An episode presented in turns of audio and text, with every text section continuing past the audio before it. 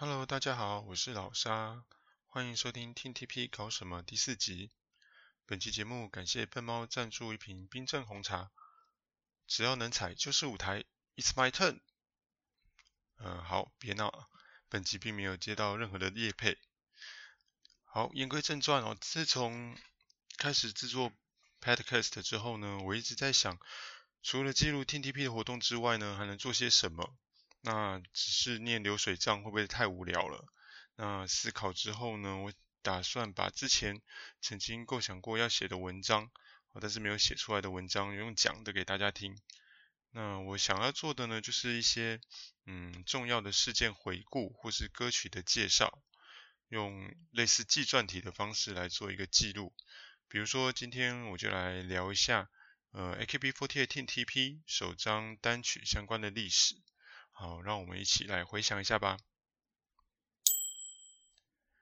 时间回到二零一八年的十一月，离 AKB48 TTP 重新出发已经三个月了。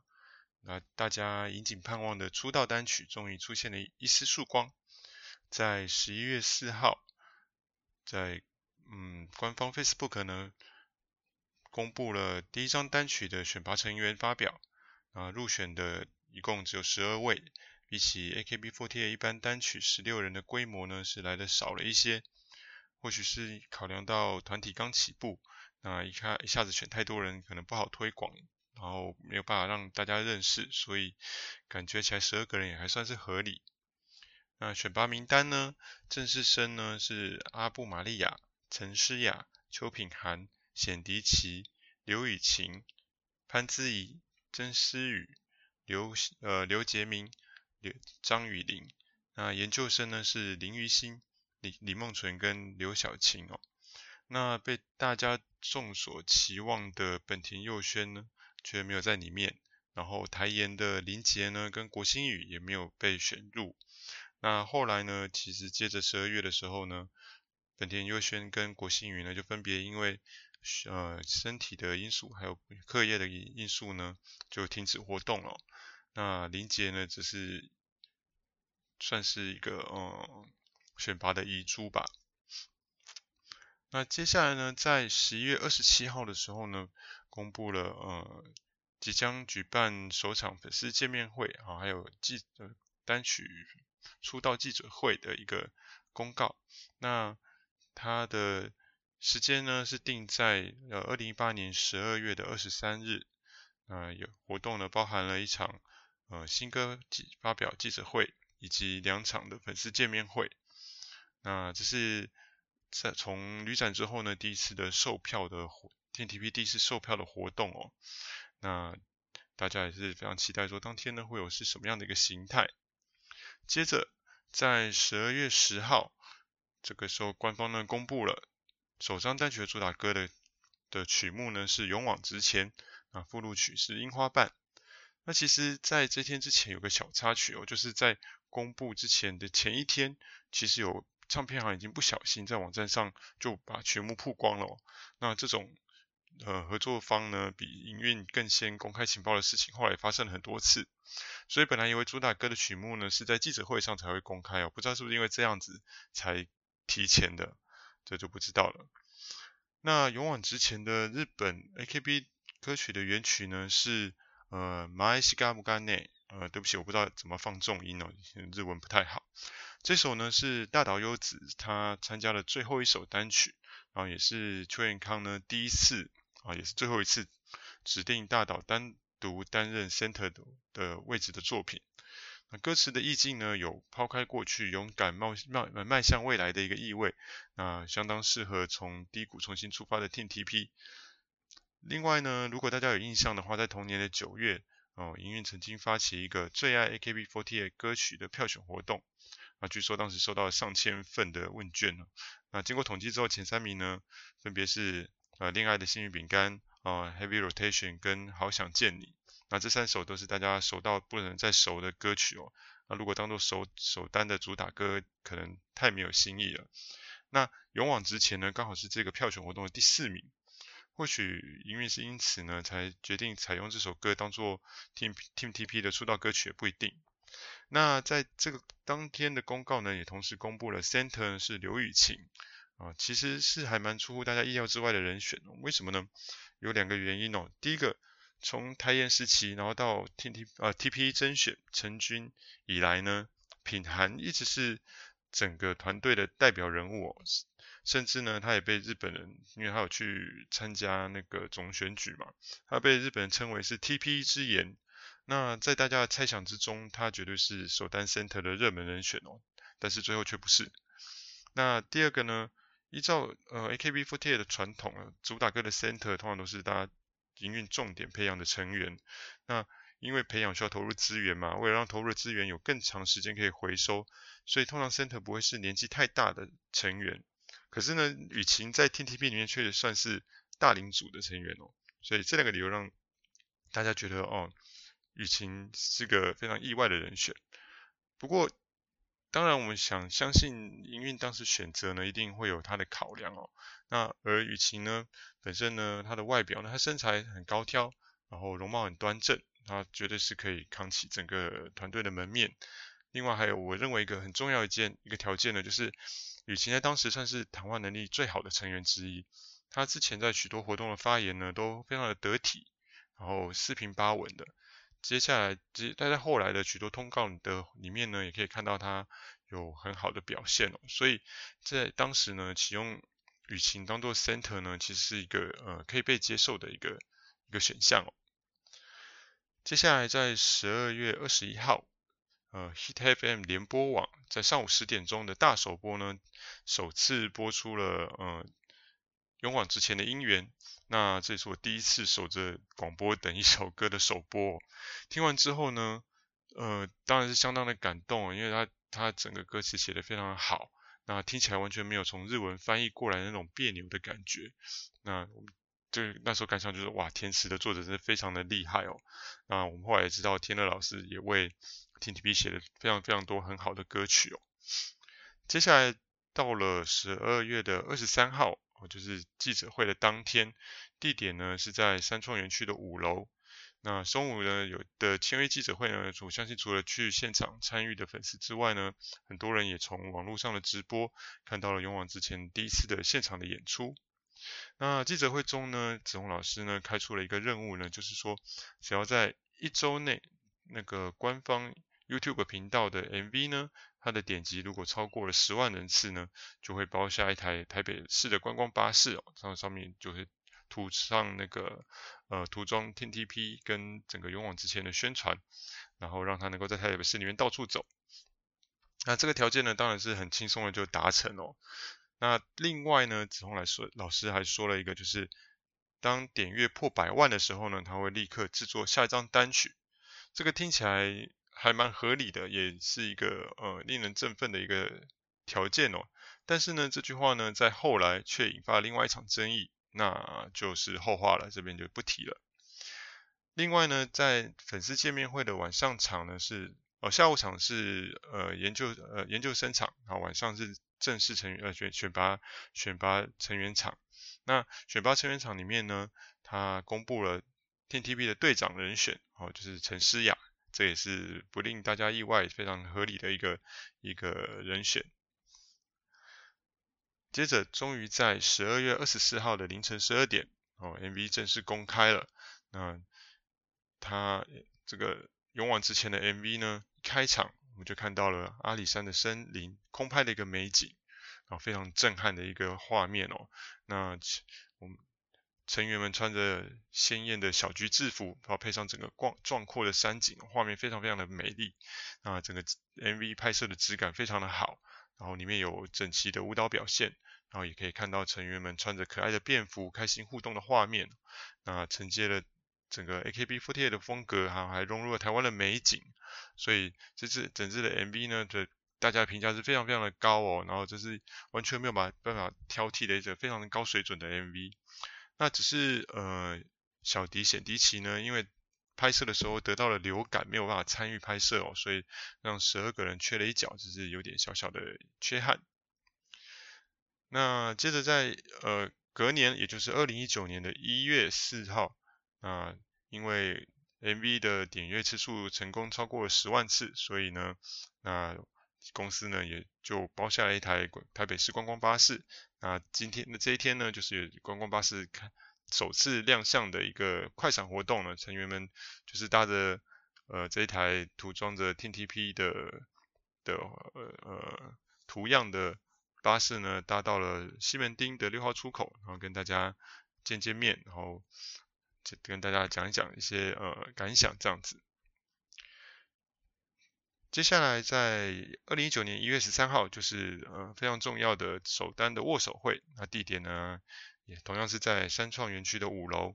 啊，这是 TTP 的成员跟粉丝们第一次的近距离接触。那我相信应该大家都创造了许多很难忘的回忆吧。那不过因为是第一次的办理握手会嘛，当然中间也发生一些不好不少的意外。那细节部分我这边就不多谈了。那我这样提一点，就是当时公司发的新闻稿都号称说 CD 卖破了万张哦，但是在现场的感觉是绝对没有这么多，顶多估计大约大概两三千张左右吧。那成员们空列的情况非常严重哦，大多数的时间其实成员都是在那边，然后跟着列外的。粉丝去做互动啊，或是甚至有的成员还难过的哭了这样，那所以很多粉丝都担心说会不会这个这一场 握手会呢，这么惨烈的状况对于成员造成一些心理的创伤。不过毕竟是第一次嘛，那也是一样有挫折的，他会有成长。那其实我们也就是这样子看护着呃 TTP 的成员，在我们一路走过来。接着在一月七号呢，另外在一月七号的时候呢，呃，突然公开了樱花瓣的 MV，因为因为营运一一直都没有透露说附录曲的这个樱花瓣呢是不是有拍摄 MV 有，所以公开的时候呢，等于是给大家一个惊喜。那在樱花瓣的 MV 里面呢，呃，成员们呢是穿着跟勇往之前同样一套私服，很可爱的私服哦，然后是在阿里山的国小拍摄。那这个部分呢是同样是小迪是没有参加的。不过 MV 中呢，另外有另外呢是有练习室跟录音室的画面，那这个部分就有小迪就有出现哦，那是可以算算是稍微弥补一下他缺席勇往勇往直前的 MV 的一个缺憾。那这首歌呃樱花瓣的 center 呢是品涵，也是我觉得这是给台盐的一个尊重跟肯定吧，毕竟他们也是。这么一路辛苦的走了过来，然后这首樱花瓣呢，也带了非常多的，呃，大家的一些呃回忆啊，一些一些想法在里面，所以这样是这样的选择也是相当的好的。好，那关于勇往直前的回顾，那就到这边啦。不知道有没有勾起大家的一些回忆呢？那接下来我们就回到本周的 TTP 一周大事吧。八月三十一日星期一，本周 TTP 虽然没有公开的活动，但却是资讯爆炸的一周。那在今天中午，营运公布了第四单选拔成员，啊，是第一次以影片的方式来做呃选拔成员的公布，那算是一个非常大的进步哦。我们可以从呃预告片中呢看到，呃新单曲的服装呢非常的精致好看，那配色很亮眼。灰色底呢搭配呃亮蓝色跟亮红色，哦，那只可惜那个成员脸照片哦修的有点微妙。啊，我记得呃看见夕阳了吗的预告也是这样子哦，那个逆光真的是很恐怖，还好最后的成品呢比预告片好看多了，哦，那希望这次的 MV 一样不会让我们失望。那选拔成员呢，维持一样，跟上一单一样，十六人选拔哦。那选拔名单正式生有陈诗雅、刘雨晴、潘姿怡、简迪琪、邱品涵、刘晓晴、蔡雅恩、林杰、李佳丽跟林于心。那研究生有周佳玉、藤井麻由、柏林、李梦纯、郑佳玉，还有罗瑞婷。那跟上一单比较起来呢，哦，调出选拔的有曾诗雨、刘杰明。张雨玲跟蔡依柔，哦，呃，进入选拔的呢是有郑嘉玉跟罗瑞婷是初选拔，那柏林是从呃第二单以来第二次呢进入选拔，那李梦纯是从第一单之后呢再又一次的再再回到了选拔，那 Center 呢是宣布是林于心哦。那这首歌大家知道是以呃一个大猩猩为作为一个形象的歌曲哦。那可是怎么看林一都不太有大猩猩的感觉哦，所以在猜会不会是有其他的成员来担任这个角色呢？嗯，这个就等 MV 公布之后才会知道喽。那有点可惜的是，呃，高云珏其实非常在多次在直播中说过，他非常喜欢这首歌哦，然后很想表演这首歌。那非常可惜，他没有没有入选。好，那今天另外一个就是 DT52 跟冰放合作的梦幻票组合票选活动呢，在午夜十二点截止了。那在最后几周里面呢，从第五名到第九名之间的竞争非常激烈，相差顶多都在一两百票之间哦。然后而且名次常常会常常在更动，然后到到了最后一天呢，更是整个风云变色哦。易云还一度冲到第三名，然后最后呢，在呃血钻石的粉丝呢跟 TTP 的粉丝的集火支持之下呢，易云总算是保住了前八名。那只是在规定的投票时间截止之后呢，网络版的网页呢，还是可以继续的投票，甚至到了早上的八点，然后还有票数一直在变化哦。虽然最后的呃前八名人选没有变化，但是排名是有一些差异的哦。那会让人怀疑说这个投票到底有没有问题啊？这这也是网络投票一向以来的一些弊病哦。不过不管怎么样，最后易云应该是可以确定入选哦。那只是这个梦幻组合呢，后面到底是会是什么样的操作呢？那听说呢是会至少是出一张单曲哦，那是出一张单曲 CD 呢，还是说只演唱一首歌？那后面呢会不会有更多的呃更多的表演的机会，或是单曲的发行呢？这都还不知道。那总不论怎么样呢，至少呃易云能有个资源呢，增加村外的能见度，这都是非常好的事情。九月一号星期二，呃，到了九月份了，大家听 TP 的月历翻历翻页了吗？那今天呢是我是哥哥第二十五集的播出。那这一集呢内容是呃跟一些呃演员一起来宣传金钟奖，然后还有金钟奖的 App。那因为呃我是这样想的，因为我是我是格格呢是个固定的常态性节目。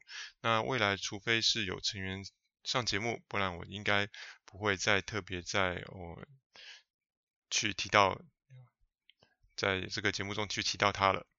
那另外呢是呃雨晴呢有参与了今天晚上呢呃台日哈什么哈的这个广播节目的主的的播出。那本集的主题是卸妆跟保养哦，是直男完全没有参与没有办法参与的话题哦。那同样的，因为雨晴呢已经是这个节目固定的呃。算是固定来宾吧，所以以后呢，我也应该不会在节目中再继续提到这一个节目了。九月二号星期三，呃，今这是之前呢还提到说，哦、呃，TTP 呢的宣传呢怎么都没有深入校园哦，那今天就出现了一个呃消息是，呃，就在下周一九月七号呢，TTP 即将出席红光科技大学的新生迎新晚会。哦，这是非常难得的校园场。那出席的成员是 Daisy 组的代表，然后有诗雅、哦小迪、Mina、雅恩、彩洁跟杰心哦。那他有特别提到说，这是下半年的第一场，也就是说，嗯，感觉起来应该不会只有这一场哦，会有其他更多的校园场的的的演出。那其中呢，呃。彩洁跟杰西那两个小朋友应该是第一次往到村外去表演吧，这也是一个非常难得的机会。九月三日星期四，十月份的生日纪念 T 恤开卖。十月份的寿星呢是郭心宇、高云珏跟蔡雅恩。那说到这个圣诞 T 啊，因为是成员自己设计的，所以不是每一件都会适合平日。穿着着外出哦，通常会穿上都是为了要呈现对成员的爱。但是然而呢，TTP 的预购商品呢，不论是生鞋啊，或是 T 恤啊，都有交期太长的问题。往往收到圣诞 T 的时候，连成员的生日会都已经过了，错失了穿圣诞 T 最好的时机。这一点呢，希望营运能尽快改善。那今天还有《购捷运直达》第三集。那请留意这一集来到了捷运新店站。那到新店站当然是为了去碧潭玩喽。说到碧潭呢，我是碧潭边长大的小孩哦，从出生呢就住在吊桥桥头旁边的那个新店街上面，哦，一直住到上幼稚园才搬家。而且呢，碧潭呢对新店的人来说呢，就像家里的后花园啊，什么学生远足啊都会去那边，所以他们去到的每个点我都很熟啊，一看就会知道在哪里。那在这一集里面，三个人的互动呢就越来越自然了，然后穿插的一些笑点都还蛮不错的。那我特别欣赏是在阶梯上面演你的名字那一段哦，非常有创意，而且真的很好笑。九月四日星期五。哦，晚上八点突然公布了四单附录曲的曲目跟选拔成员。那歌曲的名字是《Hello Center》。那选拔成员有呃研究生的蔡依柔、李梦纯、林杰星、高彦辰跟林婷丽。那在公告中并没有同时公布日文的原曲哦。那在 AKB48 的歌曲中，歌名有 Center 的呢，大概只有《黄金 Center》这首歌吧。但是这个选拔阵容看起来怎么看也不像是《黄金 Center》这首歌哦，因为这五位选拔的成员呢是第二季 TTP 偶像生死斗智力大考验的最后五名哦，所以只要是 AKB 的老粉一定会联想到呃川荣李奈在呃美差 EK 这个节目中的学历测验拿到最后一名之后，秋元康特别为他写了一首歌叫《Hustle and Whistle》，那而且这首歌是由节目测验中。最后七名的成员组成 Baka Seven 去演唱的哦，所以跟这首 Hello Center 的选拔感觉有异曲同工之妙，所以我猜应该就是这首歌了吧。那不过本来以为猜拳大会的奖励歌曲呢会是四单的附录曲，但是现在四单已经确定的曲目呢就有三首了，就是呃主打歌的呜吼呜吼吼呢，还有奔跑吧企鹅跟这一首 Hello Center。那到底猜拳大会的奖励歌会被放在五单呢，还是会放在四单呢？这个我们应该很快就可以知道了。那今天晚上还有 DD52 第十三集的播出啊，这一集是呃不内容是总决赛，然后会决定最后冠军的队伍。那 Team TP 呢，只剩下易云参与了最后的舞台。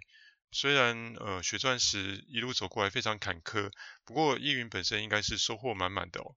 那之后他入选的梦幻组合还不知道会如何操作，那希望能够再帮易云多吸收一点关注。那这三个月看下来，对于 DD52 这个台湾首创的女子大型团体选秀节目有很多的感想，不过这跟 Team TP 无关哦，所以这边就不多说了。那另外今天也看到另外两场校园演唱的情报，一个是逢甲大学的迎新演唱会，在九月九号星期三出席的是 Bellflower 组的雨晴。品涵、林杰、佳丽、依柔跟瑞婷，呃，同场的来宾有白安，不过可惜一家没有演出哦，不然就可以在本尊面前来个模仿哦。那另外一个是，另外一场是建国科大的迎新演唱会，在九月二十四号星期四，是由 Sakura 组的小晴、于心、易云、哦，嘉玉大、嘉玉小哦，还有美玲来出席活动。那三组呢，刚好分别出席一场，所以这个。希望呢，以后会有更多的学校来邀请 TTP 来，呃，来演唱哦。九月五号星期六到，到今天的凌晨呢，大家应该都收到了猜拳大会抽选的结果通知。那不意外，大部分人都没有抽中哦。那我也不意不不例外哦。那其实从这个结果也是可以预期的啊。那当营运把这个全团的大型活动呢办在乌梅这么小的地方，绝对是一个失策哦。特别是现在看起来，应该是因为为了跟 Reset 公演共用场地，然后可以省一笔钱哦。但是让这么多粉丝失望，真的是一个好的决定吗？那如果现在场地看来是没有办法变更了，那只希望说营运能不能提供现场直播，让不能。入场的参粉丝呢也能参与到，然后也能让一般路人的呃路人粉，所谓的路人粉呢也会有围观的机会，不然这真的是太可惜了。那今天中午呢，Team TP 二零二零运动会的特色网站跟售票的细节公开了，那那个网站设计的非常精美，不但有运动会相关的资讯，还有每个成员的照片跟介绍，哦，超级用心的。我猜这个运动会的整个企划呢，是由贝壳放大或者是天使放大这两家公司来负责哦，所以好风格跟好言不太一样。贝壳放大呢是一家呃群众募资的顾问公司，啊，而天使放大呢是由政府的呃文化内容策进会跟贝壳放大。共同出资所组成的、那专门是进行文化内容产业的投资和顾问公司呃顾问服务，所以这有这两个公司的一个协力跟跟资金的赞助哦，所以整个活动感觉起来是非常的不一样。那地点选在了台北市立大学的天母体育馆，啊，观众席最多可以容纳到四千八百人。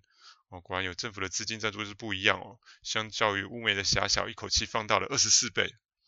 那票价的部分分为三种，有九最便宜有九百元、一千八百元跟三千八百元。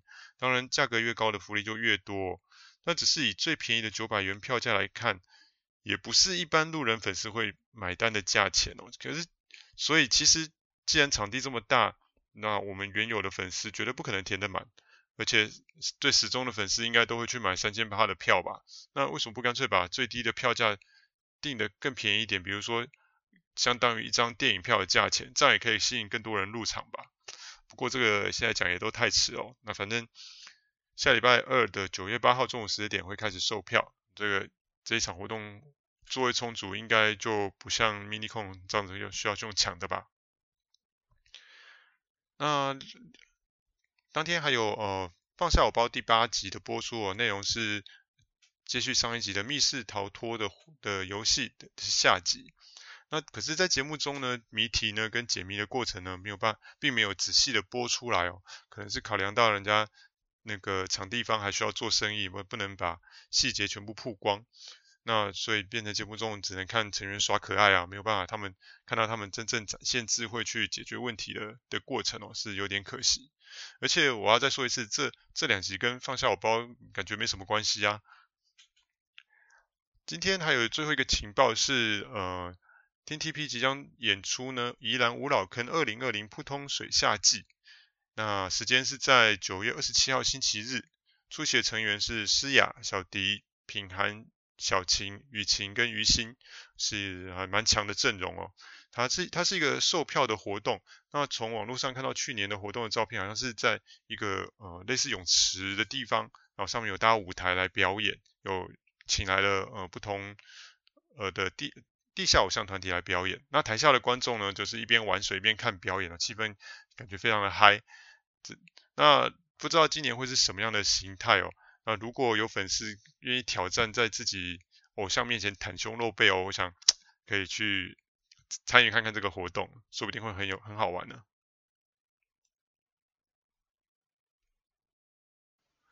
九月六日星期日，诗雅、Mina、品涵参与了知名 YouTube 超立方经营的专门介绍桌游的频道“立方不插电”，三人跟主持人一起玩桌游。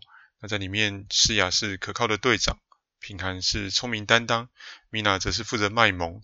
那三个人搭配的综艺效果不错啊，可以大家可以去看一看。立方不插电这个频道呢，订阅人数有四点七万，啊，影片的点阅数跟留言数也都不少。那应该比起之前合合作过的一些频道要更有宣传效果才对。好啦，这一集的内容有点长哦，希望大家没有听到睡着。然后 Reset 公演就在下周末啦，相信成员们都正在苦练，所以你各位啊，口要练起来啊，不要成员在台上奋力的表演的时候，底下没有声音或放枪就难看啦。OK，好，那我要去再去复习一次 Reset 公演了，那我们就下周再见吧，拜咪。